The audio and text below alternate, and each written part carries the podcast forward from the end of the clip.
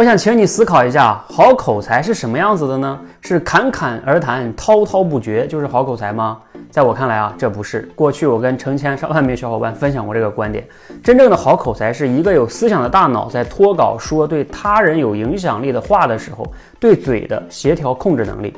三个关键点：第一，要有思想；第二个，要能脱稿把你的思想说出来；第三，更重要就是你能说出的思想还能对他人产生影响。就像在歌厅里边，一个在那儿。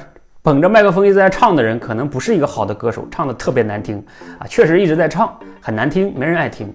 但是呢，如果唱的很少的几首歌的人却唱的很好听，这是好歌手。所以好口才也是不在于你能滔滔不绝、侃侃而谈，而在于你真正说出的话能对他人产生影响，并且呢还是你自己的思想，你能脱稿表达出来，还不是背出来的。